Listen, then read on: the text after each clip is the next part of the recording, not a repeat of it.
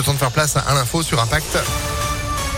C'est avec Sandrine Ollier, bonjour. Bonjour Phil, bonjour à tous. À la une, ils ne baisseront pas les bras. Plus de 50 ans après les faits, les victimes du père Louis Rive veulent faire pression sur l'église. Enfants, ils ont été agressés sexuellement par le prêtre, soupçonnés d'avoir agi dans les diocèses de Lyon, Grenoble et Saint-Étienne. Des dizaines de témoignages ont été recensés ces derniers mois. Louis Rib est mort en 1994, ce qui empêche toute action en justice. Par ailleurs, la plupart des faits sont prescrits.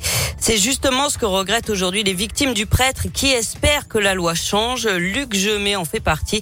Il aura mis 50 ans avant de pouvoir en parler. Nous mettons des années, des dizaines d'années pour parler. Et à un moment donné, la police arrête les enquêtes et il faut pas arrêter les enquêtes parce que c'est vraiment pour le bien de la société. Il faut qu'il y ait imprescriptibilité des crimes sexuels commis sur des mineurs.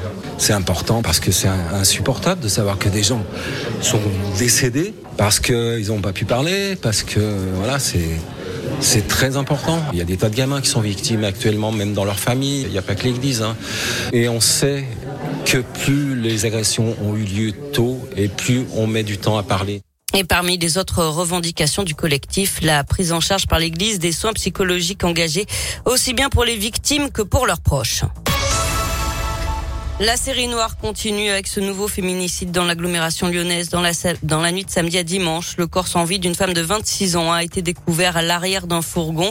Il était stationné près de l'hôpital Saint-Luc-Saint-Joseph dans le 7e arrondissement. Son ex-conjoint s'est rendu à la police hier matin sans progrès. Un peu plus tôt, l'enfant de la victime, âgé de 3 ans, avait été retrouvé par sa grand-mère seule, abandonnée dans son siège auto du côté de Bourgoin-Jailleux dans l'Isère. L'ex-conjoint serait déjà connu des services judiciaires, notamment pour violence. Il est actuellement en garde à vue. Et puis une autre femme a été tuée hier soir à Grézieux-la-Varenne, à l'ouest de Lyon, mortellement blessée par arme blanche. Elle a été retrouvée sur le parking situé en bas de son domicile. Un homme est activement recherché. Il s'agirait de son mari ou conjoint. Elle était mère de quatre enfants. François Fillon et son épouse Pénélope jugés en appel à partir d'aujourd'hui dans l'affaire des soupçons d'emploi fictif, un dossier qui avait plombé la candidature de l'ex-premier ministre pour la présidentielle en 2017. En première instance, en juin 2020, François Fillon avait été condamné à 5 ans de prison, dont deux ans ferme, 375 000 euros d'amende et 10 ans d'inéligibilité pour détournement de fonds publics, complicité et recel d'abus de biens sociaux. Et puis à l'étranger, la démonstration de force de Vladimir Poutine avec ce traditionnel défilé militaire du 9 mai à Moscou.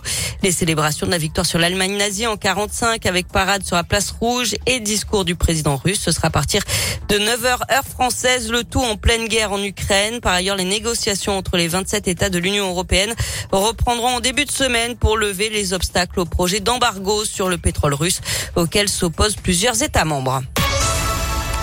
Du sport avec du foot et la défaite de l'OL hier après-midi à Metz. Les Lyonnais se sont inclinés 3 buts à 2 et disent pratiquement adieu à une Coupe d'Europe l'an prochain. Lyon est huitième de Ligue 1 à 5 points de Strasbourg. Le cinquième, il ne reste que deux journées de championnat à disputer. Enfin, en rugby, samedi, le Loup s'est qualifié pour les demi-finales de la Challenge Cup en éliminant Glasgow 35 à 27. Et tous en tribune avec Impact FM pour soutenir bah, vos équipes favorites. On va parler euh, notamment euh, de l'OL qui se prépare à recevoir Nantes en mode festif. Moins qu'on puisse. Mais à mon avis, je pense qu'au-delà d'être euh, requinqués pour avoir gagné la Coupe de France, ils seront peut-être fatigués, hein, du coup. Un petit peu. Ouais. Bon, on aura l'occasion de reparler de tout ça. On est ensemble jusqu'à 10h. Merci Sandrine. L'info continue sur ImpactFM.fr, 7h34. Météo